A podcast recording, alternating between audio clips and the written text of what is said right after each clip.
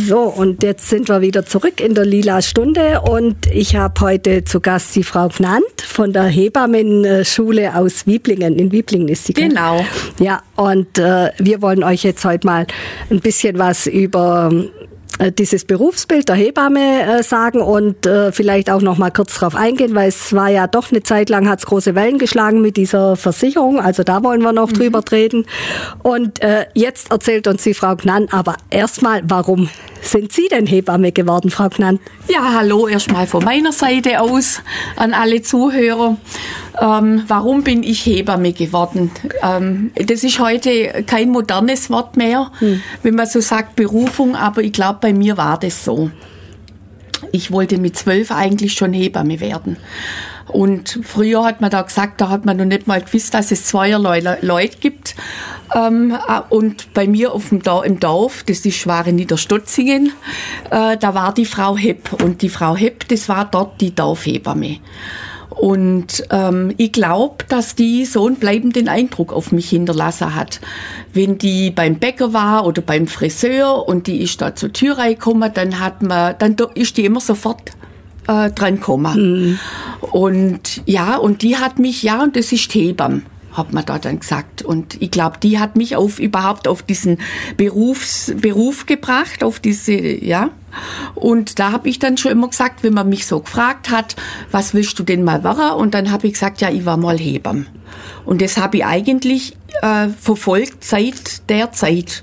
Ich habe mir nie was anderes überlegt und ja, und bin dann mit 19, man musste ja auch damals wie heute 18 sein, mit 19, ich habe dann vorher eine kaufmännische Ausbildung gemacht, weil ich eben nach der Schule noch keine, äh, keine 18 war, bin äh, dann nach München gegangen, Mädel vom Land in die Großstadt und habe dort dann die Hebammenausbildung gemacht und 1981 mein Hebammenexamen.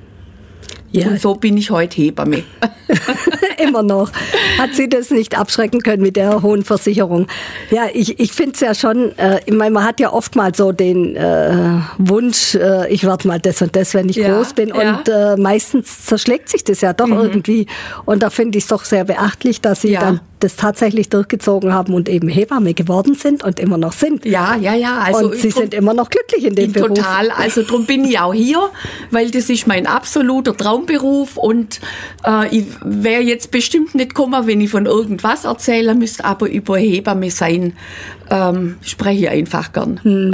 Und jetzt frage ich einfach mal so vorab, wo das ähm, dieses, diese hohe Wellen geschlagen haben mit dieser Versicherung. Ja. Haben Sie das dann schon gemerkt in der Hebammenschule, dass es weniger Frauen waren, die den Beruf erlernen wollten? Ja, das war, hat man dann an der Bewerberzahl schon ein bisschen gemerkt, aber jetzt nicht so, ähm, dass jetzt da das, der riesengroße Einbruch war. Hm. Ähm, mit dem Beruf verbindet man einfach sehr viel Idealismus. Mhm. Das ist so. Und ähm, die Frauen, die möchten das trotzdem, weil die einfach auch sagen, Geld ist nicht alles. Mhm. Und man hat ja wirklich auch immer noch und die berechtigte Hoffnung, dass das irgendwann eine gute Lösung gibt. Wir haben schon einige Lösungsansätze äh, mit der Versicherung, aber ähm, es ist noch nicht optimal, gar nicht, aber es ist einfach, wir haben die Hoffnung, dass es einfach besser wird. Hm. Ja. Also ich habe jetzt ja heute auch noch mal ein bisschen geguckt und recherchiert mhm. und habe dann äh, gesehen, also ich weiß jetzt nicht, ob ich ob ich es richtig äh, recherchiert habe, dass es nur noch eine Versicherung ist. Ja, die derzeit haben wir einen Versicherungsträger, mhm. der äh, bis 2017 jetzt eben im, beim DHV diese Verpflichtung übernommen hat. Und ähm, ja, im Moment zahlen wir 7000 Euro 2016. 2017 sind es dann schon 7600 im Jahr. Ich, Im Jahr, mhm. wie ich angefangen habe, 60 Euro, also um die 30 Mark mhm. haben wir zahlt. Das ist natürlich schon ja. heftig, ja. Und müssen, ja. müssen Sie das dann im Voraus zahlen oder immer monatlich? Nein, nein, nein, das kann man, das eigentlich teilt man es auf, mhm. halbjährlich zahlt mhm. man das. Ähm, aber inzwischen gibt's gute Lösungsansätze, so dass das schon jetzt keine 7000 Euro mehr sind, sondern dass man das eben minimieren kann. Mhm. Und man muss einfach auch sagen, ähm, das bezieht sich eigentlich nur auf die Hausgeburtshilfe, mhm. diese hohe Versicherungssumme. Mhm. Ja. Also ich habe auch gelesen, dass da wohl ein Schiedsgericht. Äh, Im Moment ist ein Schiedsgericht dran, genau. genau, dass man einfach auch noch andere Lösungen äh, sich überlegt. Aber Tatsache ist, im Moment zahlen freiberufliche Hebammen, die Hausgeburtshilfe mhm. anbieten, diese 7000 Euro. Mhm. So. Und äh, ob sie jetzt Hausgeburten machen oder nicht, äh, ja, spielt ja, das dann eine das Rolle, spielt, oder? Nein, das spielt, also Keine. wenn sie angemeldet sind und ihre Dienstleistung anbieten, dann müssen sie sich versichern. Das mhm. ist so in der Berufsordnung vorgesehen. Ja, mhm. in der Hebammenberufsordnung. Und dann müssen sie sich versichern und die 7000 Euro bezahlen. Ganz genau. Aber wir gehen jetzt dann nachher gleich noch zum erfreulicheren Thema über, nämlich Sie erzählen uns ein bisschen was über das Berufsbild der Hebamme. Vielleicht können wir ja dann noch äh, ja, ein paar äh, unentschlossene junge Frauen oder so? Ich weiß nicht, gibt es auch Männer? Ähm, wir haben immer wieder mal einen männlichen Bewerber dabei, aber so richtig etabliert hat sich das in Deutschland nicht. Männer mhm. sind ja seit 1985 zum Beruf zugelassen. Mhm. Vorher war das ein reiner Frauenberuf. Mhm. Ab und zu verirrt sich ein Mann, aber bei uns hat jetzt bisher noch niemand die Ausbildung gemacht. In Deutschland gibt es auch deutschlandweit vielleicht eine Handvoll männliche Hebammen, die nennen sich dann Entbindungspfleger. Mhm. Also ja. da schreit da noch keiner nach der Gleichstellungsquote. Ja, bisher noch nicht. Ja, ja. Ja, ja vielleicht ist es halt einfach auch deshalb, weil es halt doch so ein typischer Frauenberuf ist. Gell? Im Moment schon. Noch in anderen ja. Ländern ist das ein bisschen anders. Ah, ja, okay. Also in Frankreich gibt es mehr männliche Hebammen. Ah, doch. Ja. Und, aber bei uns in Deutschland ist das einfach noch nicht so wirklich angekommen. Naja, vielleicht hört der eine oder andere Mann ja jetzt auch zu, ob, obwohl es halt eigentlich ja äh, Frauenredaktion heißt, aber äh, deshalb dürfen ja die Männer auch zuhören, die sind uns immer herzlich willkommen und vielleicht verirrt sich ja dann doch nochmal irgendwie ja, mal schauen. ein, ein Hebammen-Schüler zu Ihnen. Jetzt hören genau. wir mal noch mal ein bisschen Musik. Ja, und jetzt sind wir wieder da. Das war jetzt ein schönes äh, Lied zur Wintersonnenwende. Und ähm, heute bei mir zu Gast die Frau Gnant von der Hebammenschule. Und äh, sie hat jetzt schon erzählt, äh, dass sie schon seit, zwölf, äh, seit sie zwölf Jahre alt ist, eben äh, diesen Berufswunsch hatte und immer noch glücklich damit ist. Und Frau Gnant, jetzt wollten Sie uns ein bisschen was über das Berufsbild der Hebamme mhm. erzählen, was für Voraussetzungen mhm. und was man alles machen äh, darf, äh, nicht müssen, sondern darf. Mhm. Ja, legen Sie mal los. Ähm, also das Besondere eigentlich am Hebammenberuf ist ja äh, das Alleinstellungsmerkmal. Nämlich, dass im Hebammengesetz verankert ist, dass nur Hebammen eben Wöchnerinnen begleiten dürfen, Geburten leiten dürfen und die Schwangerenvorsorge, gut, die teilen wir uns mit, mit dem Arzt. Aber die Geburt betreuen darf nur die Hebamme und der Arzt oder die Ärztin sind verpflichtet bei der Geburt bei der physiologischen Geburt eine Hebamme mhm. hinzuzuziehen. Also das ist schon mal ganz besonders am Hebammenberuf. Und dann ist das Berufsbild eigentlich einfach alles, die ganze Begleitung und Betreuung der Schwangeren, der Gebärenden und der Wöchnerin, einschließlich vom Neugeborenen. Das heißt, die Hebamme hilft nicht nur Babys äh, auf die Welt ja. zu bringen, äh, sondern äh, das, die Arbeit fängt schon viel früher an. Die Arbeit fängt eigentlich direkt nach der Zeugung an, wenn man mhm. das so sagen will.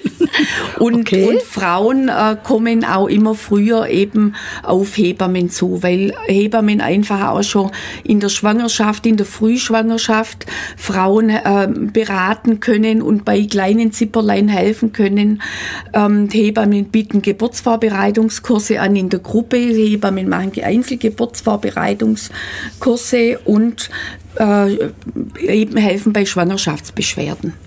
Also ich habe ja, ich habe ihn ja, wo wir uns äh, so im Gespräch, mhm. wo wir uns unterhalten haben, habe ich Ihnen ja schon erzählt, dass ich eben auch äh, vier Kinder habe. Mhm. Und ich habe einfach schon festgestellt, dass äh, sich jedes Mal äh, das doch immer irgendwie wieder verändert hat. Also ich glaube, bei meinem Sohn, da war ich in gar keiner Geburtsvorbereitung. Mhm. mhm. Und bei meiner Tochter hatte ich dann eine, die hat aber auch nicht so wirklich viel gebracht. Also das war auch keine mhm. Hebamme. Mhm. Und äh, bei meinen Zwillingen, da hatte ich dann eine Hebamme zur Geburtsvorbereitung und das hat mir richtig viel gebracht mhm. bei der mhm. Geburt. Mhm. Also äh, ich denke jetzt mal, wenn Sie schon so lange Hebamme sind, da hat sich das Berufsbild doch sicher sehr geändert oder gewandelt, oder? Also das Berufsbild an sich in seinen Inhalten hat sich gar nicht geändert. Mhm. Aber die Frauen haben sich geändert. Ja? Mhm. Und die Frauen haben heute einfach... Ähm, ja, das spürt man einen ganz anderen Bedarf. Die haben ein unheimlich großes Sicherheitsbedürfnis. Ähm, sie brauchen ganz viel Beratung in allem und, und da sind Hebammen eigentlich halt der, der richtige Ansprechpartner. Mhm. Aber das ist ja auch, wenn man sich mal die Zeiten anguckt, immer äh, äh, wenn man mal guckt, wie es noch bei uns bei unseren Eltern war ja, oder so, oder ja, Großeltern, da war das ja dann doch eher so, da hat man einfach gearbeitet mhm. äh, bis zum Schluss, bis das Kind auf die Welt kam. Da, da hat es überhaupt nichts gegeben. Und heutzutage ist man da halt schon, äh, ja, äh, da ist es schon was Besonderes. Also es ist ja keine Krankheit, muss man einfach mal sagen, sondern das ist ja ein schönes Ereignis. Und äh, aber sehen es nicht auch manche eher als Krankheit oder so? Ja, Gibt sowas ja, schon ja, auch? Gell? Das, das ist schon so. Ich meine, es ist nicht umsonst, dass 70 Prozent der Schwangeren Risikoschwangeren sind. Und ähm, 70 Prozent? 70 Prozent laut dem Mutterpass, laut oh. diesem Risikokatalog. Also Risikoschwangere ist schon eine, ich sage jetzt mal, alte Schwangere über 35. Mhm. Ja, und also ich habe mein zweites Kind mit 38 gekriegt und es war eine wunderbare Schwangerschaft. Mhm. Ja, also ich hätte mich persönlich nie als Risikoschwangere gesehen. Aber das ist natürlich für die Frauen dann schon mal sowas, oh, ich bin jetzt da in diesem Risikokollektiv drin. Mhm. Was aber problemisch ist halt, dass die Großfamilie letztendlich wegbricht. Mhm. Also Frauen haben jetzt einfach nicht mehr ihre Mütter oder Tanten oder ältere Schwestern, die jetzt da auch mit unterstützen und beraten und du, bei mir war das so oder so, sondern heute, heute ist es einfach so, dass man in der Stadt lebt und mehr für sich ist, das Paar ist für sich und dann, und dann hat man einfach, ist man in diesem Netzwerk nicht mehr drin. Und mhm umso mehr braucht man halt dann uns und unsere Fachexpertise.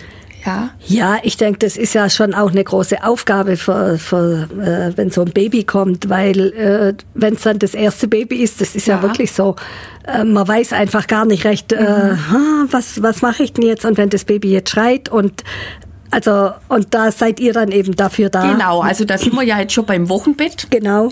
Also jetzt haben wir den Sprung von der Schwangerschaft zum Wochenbett gemacht. Da müssen wir wieder zurückspringen. Und, und nachher springen wir wieder zur Geburt. Genau. Also das Wochenbett äh, ist eine wunderbare Zeit, aber eine sehr schwierige Zeit. Mhm. Gell? Es muss sich das Paar finden. Die waren zu zweit, auf einmal sind sie zu dritt. Oder vielleicht ist ein Geschwisterkind da, dann kommt nochmal äh, quasi was dazu, nochmal eine Person dazu. Und dann diese ganzen physiologischen Abläufe, die Umstellungsvorgänge bei der Frau, ähm, die einfach Männer oft gar nicht so nachvollziehen können. Und das sind wir Hebammen halt. Wir kommen dann in die Familien und beobachten natürlich diese regelrechten Vorgänge und schauen, ob das alles richtig abläuft, aber ganz oft halt auch der Vermittler zwischen dem Paar, zwischen dem Geschwisterkind und so weiter und stellen halt dann auch Störungen frühzeitig fest, wenn das in Richtung Depression geht und so weiter. Ja, mhm. die Unterstützung fällt oft weg, was ich vorhin eben gesagt habe, dieses normale familiäre Netzwerk, das gibt's halt heute immer weniger. Und, und dann sind halt Paare, äh, auch Männer, oft mit Situationen überfordert. Mhm. Ja. Und da ist, ist die Hebamme halt ganz wichtig in der Zeit. Und das ist jetzt auch ein schöner äh, Fortschritt eigentlich, den wir jetzt mit unserer neuen Berufsordnung machen, die nächstes Jahr rauskommt, dass wir Hebammen im ersten Lebensjahr zuständig sind, also bis zum Ende des ersten Lebensjahrs. Jetzt ist ja so, dass wir bis zum Ende der Stillzeit mhm Frauen beraten können und es wird einfach auch sehr oft in Anspruch genommen, weil heute wollen Mütter alles richtig machen. Mhm. Gell? Weil das Kind ist halt alles so ganz besonders. Jede Schwangerschaft ganz besonders und natürlich, wenn das Putzele erst da ist, will man da auch alles richtig machen. Und wenn dann das Still, die Stillphase dem Ende sich neigt, dann kommt die, die Beikost, mhm. nennt man das ja, mhm. wenn das Kind dann eben den ersten Gemüsebrei bekommt und so. Und da denken Frauen ja dann auch, ja, sie können das nicht. Was gebe ich meinem Kind, wenn das jetzt keine Milch mehr von mir bekommt? Dass das eine ganz einfache Sache ist, ich mix ein bisschen Gemüse zusammen, tu einen Esslöffel oder einen Teelöffel gutes Öl rein und das reicht meinem Kind. Das kann man sich nicht nachvollziehen. Das kann eine Frau oft gar nicht nachvollziehen. Sie denkt, sie macht dann da was Falsches. Ah, nee, da kaufe ich dann lieber ein Gläsle. Und das ist dann äh, für viele auch so ein Kostenfaktor wo man ganz einfach mit ein paar Kartoffeln oder Karotten und Pastinaken einfache Sachen machen kann. Und drum ja, ist wichtig, dass wir da lange hingehen können. Und heutzutage gibt es einen tollen Pürierstab, da geht es noch ja, viel einfacher. natürlich. es ist ja alles viel, viel einfacher heute. Also ich habe äh, hab bei meinen Zwillingen, hab ich, den habe ich auch immer selber das Essen gemacht. Ja? Ich habe dann halt einfach äh, kein Gewürz äh, reingemacht. Genau, ja. Und äh, habe das dann halt immer auch geguckt, dass ich es klein gekriegt habe. Also da hat man halt diesen bequemen Pürierstab noch nicht gehabt, aber mal, ich habe dann halt trotzdem mit äh, einer anderen Maschine gemacht genau. und ja. äh, das ging dann schon auch, ja, weil das ist eben schon, wie Sie sagen, das ist auch ein Kostenfaktor. Diese, diese Gläschen, die sind einfach schon Fall. sehr teuer und äh, wenn ich da immer wieder dann was probiert habe, habe immer gedacht, ah, nee, das hätte ich auch nicht essen wollen. und, Ganz genau. Äh, und wenn, wenn man es eben selber macht, dann weiß man einfach auch, was, was drin ist. ist. Ganz genau. Okay. Und da kann man wirklich hochwertige Zutaten kaufen, also gutes Gemüse, mm. Biogemüse und Fleisch und, und hat dann wirklich eine hochwertige äh, Beikost fürs Kind. Und nach dem ersten Lebensjahr kann man ja auch durchaus sagen, das Kind kann mitessen, mm. gell, am Familientisch. Ja. Zwar natürlich am Anfang mit weniger Gewürzen und so weiter, aber ähm, das, das ist dann alles relativ unproblematisch. Mhm. Und wenn die Kinder halt lang so äh, Kunstnahrung, sage ich jetzt, bekommen, dann wird es auch immer schwieriger und Essstörungen bei Kindern nimmt man ja zu, adipöse Kinder nehmen zu. Das ist auch eben mit der Grund, dass man einfach zur Ernährung ein ganz komisches Verhältnis hat. Mhm. Aber dabei raten Sie eben auch ja, als das Hebamme. auf jeden Fall. Also wir sind sowohl in der Ernährungsberatung bei Schwangeren als auch bei bei Wöchnerinnen und vor allem halt beim Säugling. Mhm. Das heißt, es fängt schon bei den Wöchnerinnen an. Ja, ja. Also da machen wir dann nach der Musik weiter. Dann okay. machen wir jetzt wieder dann den Sprung zurück. Super. Weil ich ja so schnell war wieder, gell? Ja, und weiter geht's. Heute in der Lila Stunde haben wir den Hebammenberuf und bei mir ist die Frau Gnant von der Hebammenschule. Und jetzt sind wir ja vorhin schon mal, den, haben wir den Sprung gemacht äh, zum Wochenbett und jetzt hüpfen wir wieder zurück äh, in die äh, Schwangerschaft oder oder ja. Vorschwangerschaft. Also ich weiß ja nicht was. Wir wollten ja den Beruf einfach ein bisschen beleuchten, ja. gell? Ja. Schwangerschaft haben wir ja eigentlich schon äh, mit Vorsorge ja. und Geburtsvorbereitung und Hilfen bei Schwangerschaftsbeschwerden eigentlich ganz gut genau. dargestellt. Das, der Kern, die Kernarbeit des Hebammenberufs ist natürlich schon die Betreuung mhm. bei der Gebärenden. Mhm. Genau eben von Beginn der Wehen an, die Betreuung und Begleitung äh, und dann natürlich das, die Entwicklung, beziehungsweise das ist ja heute so, dass man eigentlich, wenn es geht, den Dingen sehr schön ihren Lauf lässt. Man kann einfach, das nennt man dann hands-off, mhm. also Hände weg, das Baby darf ganz allein zur Welt kommen und es wird dann begrüßt und der Mama sofort auf den Bauch gelegt und dann beginnt eben das Bonding, was so wichtig ist für die Mutter-Kind-Beziehung. Mhm. Ja.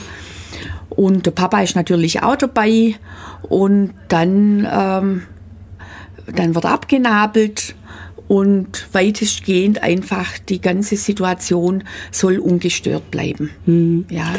Jetzt habe ich ja gerade, weil Sie jetzt sagen, wird abgenabelt, da habe ich Sie ja dann äh, auch bei unserem Gespräch schon mal drauf angesprochen, ja. weil ich ja auch eben gelesen habe, dass es wohl für das Kind eben ganz wichtig ist. Und ich habe jetzt auch heute äh, eben nochmal mich schlau gemacht und habe eben gelesen, also ja, solange diese ähm, Nabelschnur pulsiert, pulsiert ist es genau. eben ganz wichtig, mhm. weil da eben auch noch 30 Prozent äh, von dem Blut in das, zu dem Baby gehen, Genau. also dass dem Baby sonst eben fehlt. Sauerstoff, Genau. Stammzellen. Und dass das einfach das Kind viel mehr Eisen dann im Körper Genau, hat wie anders. Also man nimmt dem Kind einfach ganz viele Nährstoffe, wenn man die Ja. Nabelschnur gleich abbrennt. Ja. Wobei man pauschal kann man es nicht sagen. Also es gibt Situationen eben, wo man Wo es ganz schnell abnaben- geht. Mhm. abnabelt, genau. Aber in aller Regel, wenn es normal läuft, ist es so, dass man wartet, bis die Nabelschnur auspulsiert hat und dann nabelt man ja, so mit der Zeit ab und der Mhm. Papa darf dann eben diese Verbindung, diese schöne Verbindung durchtrennen. Mhm. Genau. Ja, weil ich habe ich hab eben auch gelesen, also man muss halt immer gucken, wie es dem Kind geht. Das ist natürlich Genau. das Wichtigste. Ja. Da kann man, wenn es dem Kind nicht so gut geht, nicht wa- ewig warten. Da muss man einfach abnabeln, dass das Kind dann gleich versorgt wird. Aber wenn eben alles ganz normal Genau. läuft, dann ist es wohl eine schöne Sache. Also ja, das einfach ein Hat bisschen. medizinische und auch ähm, psychologische Vorteile. Ja, genau. ja, ja. Ja, weil ich, ich habe eben auch gelesen, dass es äh, wohl so ist, dass das Kind dann einfach auch noch den Sauerstoff kriegt von Mhm. der Nabelschnur und dann eben nicht den Stress hat mit dem selber Atmen gleich. Also Ja gut, das, das ist dann schon, wenn es zur Welt kommt, wenn es da ist, muss es selber Mhm. Ja, ja, atmen, schon. Gell? Ja. Äh, Die Anpassung, die verläuft vielleicht ein bisschen Sanfter, schonender und mhm. sanfter. Ähm, aber in aller Regel profitieren die Kinder von diesem späten Mhm. Abnabeln. Ja, und dann ist eben auch eine wichtige Hebammenaufgabe, dass sie einfach beobachtet, dass das Kind eben gut ankommt. Mhm. Ja, ohne dass man jetzt großartig den Kontakt zwischen Mutter und Kind und Vater und Kind stören muss. Mhm. Ja. Und äh, Sie haben ja bei unserem Gespräch schon auch gesagt, dass das manchmal gar nicht so gut ist mit dem Internet, wenn man alles Mögliche nachlesen Ja, mhm. kann, weil äh, die Frauen dann oft auch verängstigt kommen Ja, und. Mhm. eben gar nicht äh, wissen oder, oder Horrorvorstellungen davon haben von, von der Geburt.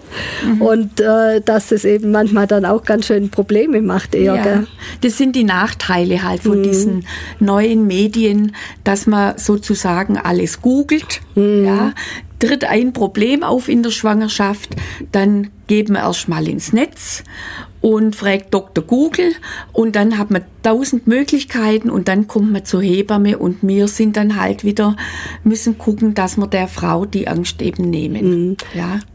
Da darf man jetzt einfach den, den werdenden Müttern sagen, Ja. geht lieber gleich, Gleich. zu eurer Hebamme und nicht Genau. erst äh, zu Ja. Dr. Google. Also das Genau. ist wohl kein guter Ratschlag Ja, mit dem Dr. ganz Google. genau, lieber zur genau. Hebamme gehen, weil äh, ihr seid ja auch vor Ort und, äh. Ja. und dann kann man sich gegenüber sitzen und das ist einfach nochmal was anderes. Und im Gespräch einfach liest. sehr viel Ja. äh, relativieren und so weiter. Und wenn wir eben merken, es läuft was nicht so gut, dann ist ja der Arzt zuständig. Mhm. Also wir Hebammen arbeiten im physiologischen, im normalen Bereich. Das ist natürlich eine gewisse Grauzone, auch dann der Übergang zur äh, Pathologie. Mhm. Aber ähm, und wir überweisen dann die Frauen auch zum Frauenarzt. Mhm. Ja, und arbeiten auch gut und eng mit den Frauenärzten zusammen. Das ist heute wirklich eine gute Zusammenarbeit. Ähm, wir sehen das, das ist kein Konkurrenzdenken mehr, so wie das einfach früher war, sondern eigentlich profitiert jede Berufsgruppe voneinander. Ich, äh, ich war jetzt gerade etwas irritiert, weil die da draußen so Ja. laut lachen. Aber da kommt mir gerade, ich habe, ich hab, kann mich da auch noch entsinnen, wo ich mit meinen Zwillingen schwanger war. Also vor 26 Jahren waren ja Zwillingsgeburten noch nicht ganz so häufig. gell. Und äh, ich habe äh, also ich habe mich echt total gut aufgehoben gefühlt bei meinem Arzt und äh, ich habe auch, muss ich sagen, keine Probleme gehabt während meiner Schwangerschaft. Ist Die übrigens auch eine Risikoschwangerschaft. Schwangerschaft, ja genau. Man muss also auch öfter zum Arzt und so. Und äh, dann ist er im Urlaub gewesen Ah, und da habe ich nachts solche Albträume gekriegt, dass, äh, äh, dass ich jetzt da, dass man mich da ins Krankenhaus schickt und, und meine Kinder holt, obwohl die ja noch lang gar nicht kommen dürfen. Und da, ich habe da richtige Albträume gehabt. Gell? Und wo der wieder da war, dann ich wieder die Ruhe in Person. Also bei dem habe ich mich echt super aufgehoben gefühlt. Also wenn er vielleicht zufällig zuhört, vielen Dank nochmal. Und äh, ich fand es auch so süß. Er ist dann auch, äh, wo die äh, Zwillinge dann geboren sind, also die sind ganz normal auf die Welt gekommen. Und äh, da äh, stand er dann irgendwann bei mir am Bett und hat mich besucht. Das fand ich sehr schön. Ja. Aber äh, da war es eben auch so, ja, wie Sie sagen, Zwillinge sind eben auch immer Risikoschwangerschaft. Steht im Risikokatalog drin, aber es muss nicht zwangsweise mhm. irgendein Problem auftreten. Nee, also bei ja. mir ging's wunderbar. Mhm. Ratzfatz mhm. waren die da. Mhm. mhm. Aber es kann schon Probleme geben, natürlich, natürlich bei, bei, Zwillings. Ich denke, das ist auch der Grund, warum äh, früher gab es ja viele äh, bei Zwillingsgeburten. Äh, war ja oft ein Kind ein bisschen behindert auch oftmals. Gell? Das gibt's manchmal schon, aber da ist natürlich die Fehl- und Miss also die Rate einfach höher. Hm. Aber in aller Regel ähm, ist das gut aber ich glaube, es hat vielleicht auch viel daran gelegen, weil früher hat man ja keinen Ultraschall gehabt, ja, also so ganz ja, früh. Ja, und dann wusste man das ja auch oft gar nicht, dass da noch ein Kind kommt. So ist es. Und äh, das haben sie eben bei mir gesagt, es sollte eben so schnell wie möglich, sollte das zweite genau. Kind geboren werden. Ja. Da habe ich mal eine ganz nette Situation gehabt. Ähm, das ist aber schon lang her, also über 30 Jahre gab es natürlich, der Ultraschall war in den Anfängen mhm. und es war bekannt, also die Frau kriegt Zwillinge und da kam dann also ein Kind und dann kam das nach 20 Minuten das zweite Kind und dann der Frauenarzt war auch da bei der Geburt und dann sage ich zu dem Sidak, eh, also da kommt nochmal eins. Ja. Also und es waren dann keine Zwillinge, sondern es waren in der Tat Drillinge. Drillinge. Ja, drei Mädchen. Ja, super. ja, und das dritte, das hat man, hat man dann nach mir genannt. Ah, schön. ja. ja, eine Freundin, die hat auch Drillinge. Ja. Hm.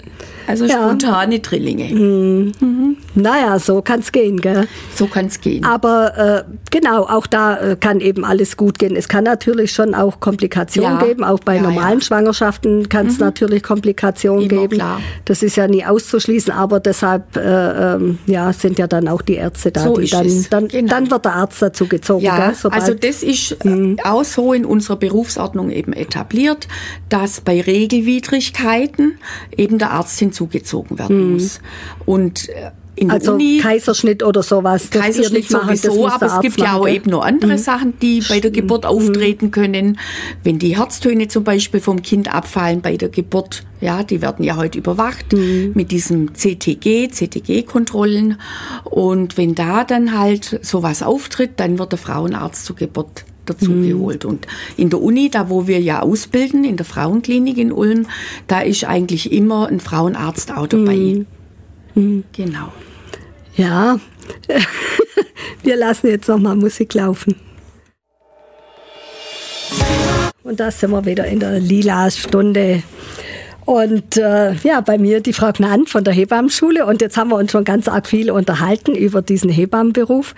Jetzt bin ich gerade äh, irgendwie ein bisschen äh, rausgekommen. Na, ich habe einen Faden verloren. haben Sie noch den Faden? Ja, also wir waren ja jetzt gerade bei der Geburt und genau. was die Aufgaben der Hebamme eben bei der Geburt sind. Ähm, und das Berufsbild einfach, ähm, was die Hebamme bei der Geburt so macht. Ja. Genau. Und was hier eben, was auch noch eben wichtig ist, dass wir jetzt den Sprung nochmal vielleicht zur Ausbildung schaffen, mhm. ähm, die Berufseignung. Wer ist denn ja. geeignet für den Hebammenberuf? Und die Voraussetzungen. Und die Voraussetzungen, es gibt ja die formalen Voraussetzungen mhm. einfach, dass die, die ähm, Bewerberin oder der Bewerber 18 sein muss. Mhm. Und ähm, bei uns jetzt eben Abitur braucht ja, also bei uns in Wiblingen mhm. in der mhm. Hebammenschule kann man ab 1.10. nur noch studieren. Ein Bachelorstudiengang ist das dann. Der letzte, die letzte Möglichkeit, nur Ausbildung, in Anführungszeichen mhm. muss ich das sagen, mhm. nur Ausbildung mhm. zu machen. Ja, das ist von der Qualität genauso. Mhm. Aber ist jetzt der 1. April. Also mhm. wer jetzt mittlere Reife hat, zum Beispiel, der kann sich jetzt noch zum 1. April, also jetzt, genau mhm. jetzt ist gerade der Bewerberzeitraum, mhm. kann sich jetzt bewerben. Ja, so. Also. Mädels und Jungs, hört zu. Genau. Wenn ihr da noch äh, ja, mit, mit äh, mittleren Reife diesen Beruf ausüben wollt, mhm. jetzt anmelden. Genau. Oder bewerben halt. Genau, beworben. Mhm. Ach, und das wird dann, ist dann ein richtiger Studiengang. Und das ist dann genau, äh, wir, bei uns studieren die mhm. Schülerinnen schon, mhm. berufsbegleitend, also integriert, mhm. sagt man da.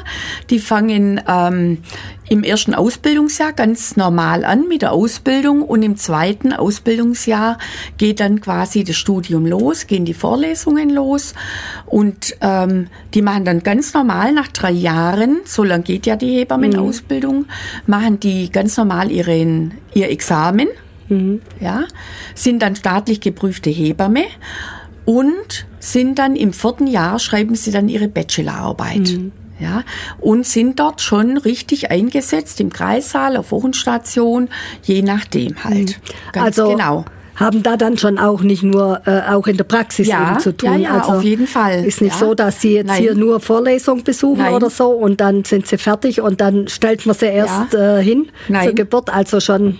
Das ist durchgängig mhm. ein ganz, ganz praktisches mhm. Studium. Mhm. Ja. Und ähm, wir haben trotz es ist ja immer diese Versicherung, mhm. ist ja so ein, ähm, wird ja immer im Moment, wenn man Hebamme hört, dann hört man nur die Haftpflichtversicherung. Mhm. Ja? Und es schreckt natürlich viele Bewerberinnen ab, aber wir haben trotz allem noch ähm, sehr, sehr gute Auswahlmöglichkeiten. Also wie ich vor 25 Jahren in der Hebammenschule angefangen habe, haben wir 1200 Bewerbungen gehabt auf zwölf Plätze. Anfangs oh. auf zehn, dann auf zwölf. Ganz so ist es nicht mehr. Aber wir haben trotz allem noch hohe Bewerberzahlen. Also mhm. Ulm ist einfach attraktiv für Studentinnen, für Hebammenschülerinnen. Die Frauenklinik ist attraktiv. Wir haben jetzt gestern oder vorgestern das 3000. Kind bekommen. Oh. Also wir haben eine hohe Geburtenzahl und die Schülerinnen, die lernen bei uns einfach sehr, sehr viel. Mhm. Und unsere Schülerinnen, egal wo die hinkommen, also das mag jetzt ein bisschen wie Werbung klingen, aber unsere Schülerinnen werden überall sehr gern genommen, auch im Ausland. Mhm. Naja, aber das zeichnet es ja dann schon aus, dass sie hier eine gute Ausbildung ja, bekommen. Das kann man sowohl als in der Theorie sagen, aber auch eben vor allem in der Praxis. Ja, weil die alles bei dieser hohen Geburtenzahl einfach alles schon mal gesehen haben. Mhm. Alle Pathologie, so dass sie für das Normale ganz, ganz gut gerüstet sind. Mhm. Genau, so. Jetzt zur Berufseignung. Ähm, reicht es natürlich nicht, wenn man Abitur hat und schön aussieht hm. und 18 ist, sondern ähm, man braucht für den Beruf schon ein sehr großes Engagement. Man braucht eine hohe Belastbarkeit. Ja, also Kinder kommen ja nicht zwischen 8 und 16 Uhr auf die Welt, ja, sondern rum, rund um die Uhr.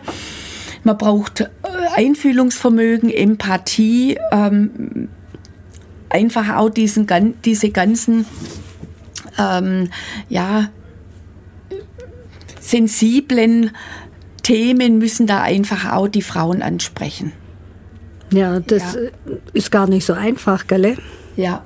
Weil da ja, gibt es Ausdauer. Ja Schnelles Reaktionsvermögen, also in der Geburtshilfe geht's manchmal ratzfatz, ändern sich Situationen. Ähm, man muss Situationen schnell erfassen. Wenn man in den Kreissaal kommt, dann, wir sagen immer, beim Tatort müssen wir gleich nach den ersten zehn Minuten, mhm. wer der Mörder ist, so ungefähr.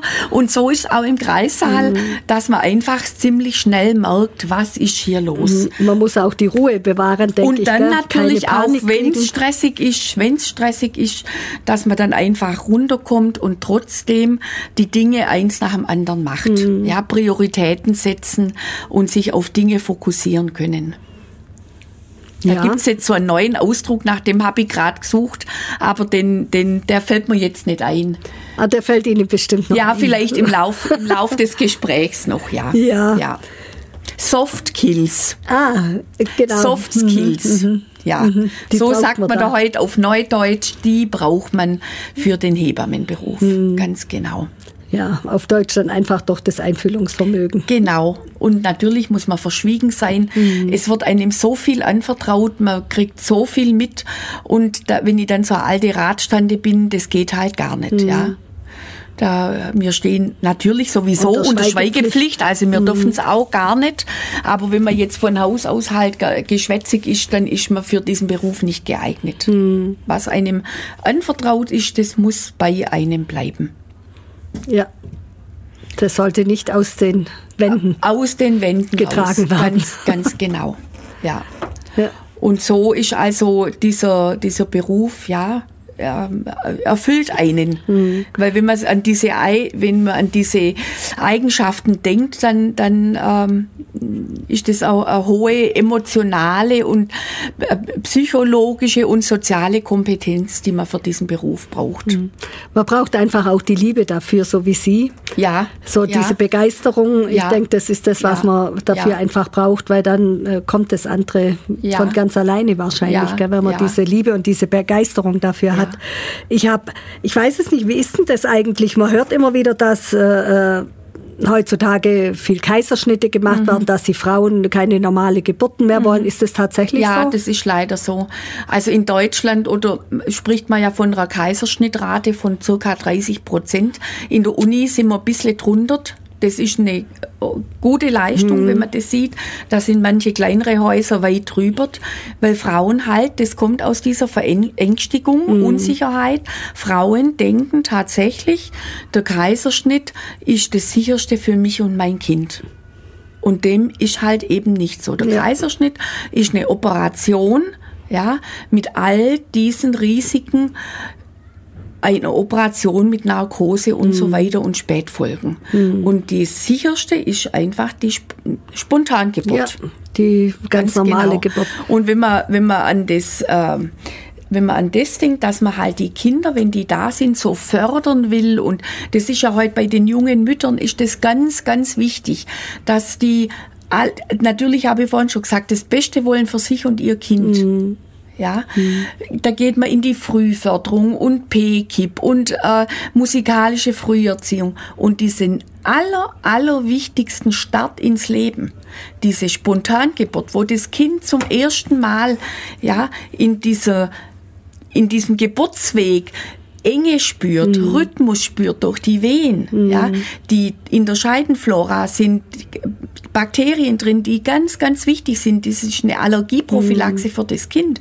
Diesen wichtigen Start, die nehmen Frauen, die Angst haben vor der Spontangeburt, ihrem Kind weg, wenn sie sagen, ich gehe den sicheren Weg und will einen Kaiserschnitt. Ja, also das ist jetzt was, wo ich auch ganz ehrlich nicht nachvollziehen kann, mhm. weil ich war einfach auch froh, dass meine Zwillinge ganz normal gekommen mhm. sind. Äh, ja, kann ich jetzt nicht nachvollziehen. Aber woher kommt denn diese Angst? Kommt es tatsächlich auch durch, eben weil sie sich so Sachen im Internet angucken ja, oder das, so? das macht schon sehr viel aus. Mhm. Also ich glaube, das Internet hat einen, einen sehr großen Anteil an dieser Angst mhm. und dann halt eben auch an diesem Kontrollverlust, den sie halt vielleicht durch Geburt bekommen. Mhm. Das ist klar, wenn man Wehen hat, wenn man Schmerzen hat, ähm, begibt man sich in eine Situation rein, die man halt nicht kennt. Ja, und vor dieser Situation haben moderne Frauen oft Angst, weil man halt, wir leben in einer Zeit, wo wir alles kontrollieren. Mhm. Ja, wir kontrollieren die Zeugung, wir kontrollieren die Geburt. Genau, das ist dann der Punkt, ich kann mir das Geburtsdatum ja. raussuchen mhm. und dann gibt's immer wieder besonders tolle Daten Datums, ja, 12.12., mm. 2012 und so weiter, ja. Auch das ist oft ein Punkt, ja. Wunschkaiserschnitt, mein Mann ist viel weg und dann passt es halt gerade an dem und dem Tag am allerbesten und das sind so Punkte. Ich will diesen, diese Indikation Kaiserschnitt, dem will ich gar nichts absprechen. Es mhm. gibt Situationen, da sind wir Gott froh, dass wir in einer Zeit leben, wo wir komplikationslos den Kaiserschnitt mhm. machen können. Ja, das ist, steht völlig außer Frage. Aber wenn es keinen Grund gibt, keinen offensichtlichen Grund, dann ist es wirklich fast ein Verbrechen an der Menschheitsgeschichte. Mhm. Weil wenn man es ganz, ganz langfristig sieht, glaube ich persönlich, dass das auch Auswirkungen an, auf die Evolution hat. Mhm. Dass der Mensch irgendwann nicht mehr in der Lage ist oder große Probleme hat, Kinder spontan zu gebären. Mhm. Also ich habe ja jetzt eben vier äh, äh, ganz normal auf die Welt gebracht ja. und mhm. äh, also ich, ich kann den, den Frauen auch nur von, von meiner Erfahrung sagen, es ist, äh, man, man hat, also sobald dieses Kind einfach da ist, hat ja. man alles vergessen. Ja. Und es gehört einfach mit dazu. Äh, ja, mhm. man hat, ich kann mir auch vorstellen, dass die Bindung zu so einem Kind auch ganz anders ist wie anders immer, wie Sie schon gesagt haben, es ist natürlich außer Frage, manchmal mhm. ist es äh, wirklich notwendig und da ist man auch wirklich froh, aber das einfach nur, weil einem jetzt irgendwas anderes gerade äh, besser passt mhm. oder so, finde ich, äh, finde ich auch nicht in, in Ordnung, aber gut muss jeder selber ja, wissen. Ja, und gell? die Frauen sind nach einer geschafften Geburt, mhm. gehen die sowas von gestärkt raus. Ja, in ihrem Frausein, in, in, in ihrer Kraft sind mhm. die so gestärkt und stolz einfach mhm. auf sie. Mhm. Und ich sage das dann auch immer zu den Männern dann nach der Geburt. Jetzt schauen Sie her, was Ihre Frau da geschafft hat. Mhm. Und auch die Männer sind dann so, dass sie ja äh, schon gewisse Ehrfurcht vor diesem ganzen Geschehen haben. Ja, das glaube ich auch. Also ja. ich habe das auch so erlebt, äh, vor allem wo meine Zwillinge da waren, ja. dass Männer da ja. äh, wirklich äh, die waren so hilfsbereit immer wieder, mhm. den, den Wagen ins Auto zum Lupfen und so. Und das war richtig schön. Die, von den Frauen hat man meistens nur gehört, oh, sie Arme. Ja, klar. Aber natürlich die Wehen, die hat man und die, und die sind schmerzhaft und da, da, äh, da braucht man auch gar nicht drüber reden. Ja. Aber der Mensch ist ja von Natur aus auf diese Geburt vorbereitet. Genau. Und er, es ist, es ist ja machbar. Man kriegt ja? nur das, was man auch aushalten kann. So, das denke ich auch, da sind wir schon ein bisschen, äh, so ein philosophischer Ansatz ist das schon fast, dass man eigentlich immer nur das kriegt, was man auch tragen kann. Aber auch das kann man, die Angst kann man den Frauen nehmen. Es gibt ja wirklich heute adäquate Schmerzmittel, wenn es halt gar nicht geht, mhm. dann können Frauen Schmerzmittel in der Klinik bekommen. Mhm. Ja, also als allerletzter Rettungsangst Anker, äh, gibt's was? Jetzt habe ich aber gerade, mir ist gerade der Blick auf die Uhr gekommen, ja. wir sind schon gleich am Ende nämlich mhm. und Sie haben noch so ein schönes äh, ja. äh, Zitat dabei, wo Sie ja, sagen wollten. Ein, ein Zitat ist das nicht, aber, aber ein, eine ganz... Ähm, eine ganz tolle Neuigkeit, nämlich, ähm, und es passt einfach jetzt auch zum Schluss, am 9.12. ist das Hebammenwesen immaterielles Kulturerbe geworden, gekürt eben von der UNESCO. Ja, und das, also das freut mich ganz besonders, dass, äh, dass das eben jetzt eine große Auszeichnung für unseren Hebammenberuf ist. Hm. Ja, da kann man dann schon stolz ja, sein. Doch, gell? ja. Da klopfe ich dann alle, allen Kolleginnen äh, auf die Schulter und sage dann wirklich, schaut, das ist wirklich was, was doch jetzt auch einfach in der Gesellschaft und so weiter anerkannt ja. ist und, ge und gewürdigt ist. Ja, genau, das sehe ich auch so. Das ist einfach eine Anerkennung für diesen Beruf, ja. weil äh, es ist einfach so, man braucht euch. Ja. Ihr werdet gebraucht. Wir werden gebraucht und es ist ein Beruf, der Sinn macht und der ausfüllt und ich kann alle Frauen nur ermutigen. Ich bin 35 Jahre Hebamme und habe es noch keine Sekunde bereut. Und das ist doch was Schönes, ja. wenn man so ein neues Leben auf die Welt bringt. In jedem Fall. Also ich denke auch, dass es doch äh, äh, ja, mehr Vorteile hat einfach oder, oder mehr schöne Seiten hat, sage ja, ich jetzt mal, ja. wie, wie anders eben da ja, Geld ist einfach nicht alles, muss man, muss man wirklich so sehen. Nein, nein, das ist nicht alles. Ja. So, dann würde ich sagen, wir sind jetzt nämlich schon am Schluss äh, angelangt. Ich bedanke mich recht herzlich, ja, dass Sie da waren. es war gerne. sehr schön und vielleicht können wir auch irgendwann äh, nochmal äh, uns treffen und da können Sie vielleicht auch Hebammenschülerinnen mitbringen, ja, die dann auch was dazu sagen. Gern. Über den Hebammenberuf reden wir alle sehr, sehr gerne. Ja, dann können wir doch da einfach noch mal was machen, ja. weil äh, ja, ist ja auch mal nett äh, von den jungen Auf Frauen zu Fall, hören, ja. mhm. warum sie sich jetzt für den Beruf entschieden haben mhm. und so und äh, ja, das was einfach äh, äh, im Auge behalten und äh, dass eben sich äh, auch genug Nachwuchs dann bei Ihnen auch anmeldet. Auf jeden Fall, da haben wir eigentlich gar keine Bedenken. Ja. Nein, nein. Dann bedanke ich mich recht herzlich ja, sehr gerne. Und ich wollte jetzt noch ganz schnell was so in eigener Sache sagen. Also wer jetzt äh, gleich noch nichts vorhat, der hat vielleicht Lust, um 19.30 Uhr ins Ulmer Stadthaus zu gehen. Da tut die Klavierklasse von der Universität Ulm. Äh, ein Klavierkonzert, die geben ein Klavierkonzert, das ist wirklich sehr schön. Eintritt ist kostenfrei, also wer eben Lust und Laune hat, äh, sich mal ein schönes Klavierkonzert anzuhören, der darf einfach um 19.30 Uhr ins Stadthaus gehen. Vielleicht haben Sie ja auch Lust und Zeit. Mal schauen, Mal schauen. was der Abend noch so bringt. genau. Ja, und ich bedanke mich jetzt recht herzlich bei den Zuhörern äh, dass sie eingeschaltet haben und vielleicht konnten wir den einen oder anderen doch erreichen und auch ein bisschen äh, das wieder mal aus der Welt schaffen mit dieser Versicherung, Ja, das dass es ich. einfach nicht alles ja, ist. War mir ein? Anliegen.